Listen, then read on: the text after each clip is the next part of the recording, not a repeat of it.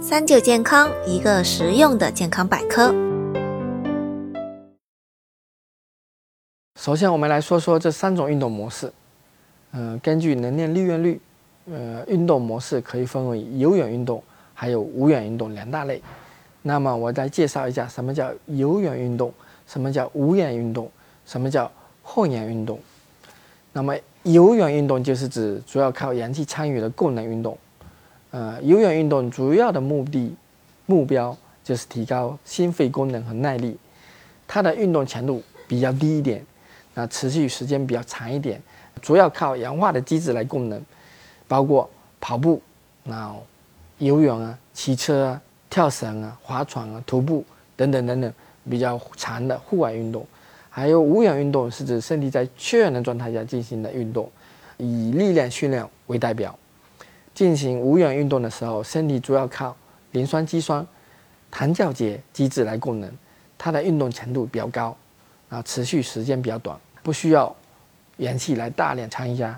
无氧运动的主要目标是增强力量、协调性、速度和爆发力。典型的力量训练动作包括俯卧撑、深蹲、引体向上和硬拉，嗯，这些运动可以在室内进行运动，然后。后氧运动就是说有氧运动和无氧运动一起结合的运动，嗯，比如说跑步跟俯卧撑一起结合就是后氧运动。那么有氧运动的强度相对比较低一点，嗯，比较安全一点，嗯，机体各器官的负荷也相对比较小，不会容易出现身体损伤的事故。啊，无氧运动强度相对比较高一点，然后机体各种器官的承受的负荷相对比较大的，呃，可以更好的提高机体的工作能力。但是控制不好容易受伤。那我们到底要怎么来选择这些运动模式呢？这就是要根据个人的不同需求来设定。一般来说，成年人每天至少应该应进行三十分钟的有氧运动和无氧运动，每周两到三天，包括跑步啊、游泳啊、俯卧撑啊、引体向上等等等等。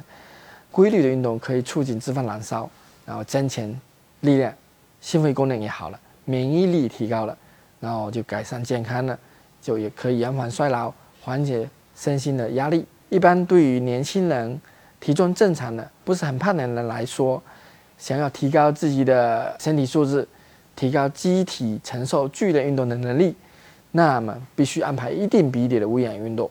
那么对于年纪比较大的，那应该做一些有氧运动为主，适当的做一些无氧运动。对这些特别胖的。走路一百米就喘了，气喘吁吁，然后楼梯爬一两楼就爬不动，还有伴有一些心肺功能的不全和关节的疾病，这时候是不建议运动，运动很有可能损伤骨关节，嗯，或者说运动的时候缺氧很可能猝死，所以这时候要建议到专业的医院找专业的医生进行指导一下运动。那如果是中等肥胖的人想通过运动来减肥，一般是建议一周要进行五次。左右的运动，每次三十分钟到一个小时左右，然后十分钟的有氧运动进行热身，另外三十分钟的左右进行无氧运动，比如说力量练习啊、肌肉锻炼等等，最后再进行二十分钟左右的有氧运动，啊，有氧的运动的时间越长，运动减肥的效果越好，比如说跑步啊、长跑啊，然后一般运动后会消耗不少的体力。嗯，我们会感觉到，哎，口又很渴，又很饿。如果运动后不合理饮食，会造成对身体健康的伤害。这时候就应该注意合理安排饮食。嗯，但是要注意以下几点。嗯，第一，吃东西的时候最好在一个小时后再吃东西，因为运动的时候血液分布到全身，在胃部比较少，然后胃肠道相对是缺氧缺血状态。如果马上吃东西，就会很容易造成消化不良。第二，运动后不要吃大鱼大肉，不能暴饮暴食，要吃容易消化的食物。第三，运动后不能吃太饱，因为还是会引起消化不良。